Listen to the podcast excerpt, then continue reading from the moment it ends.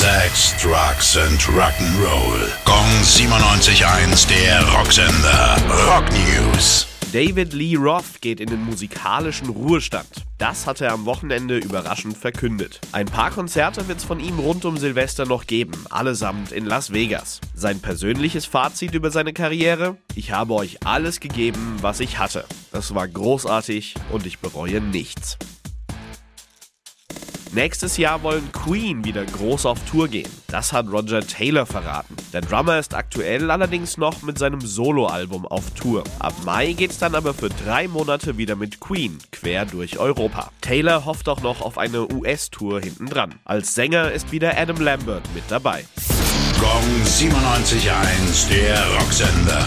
Rock News. Sex, Drugs and Rock'n'Roll.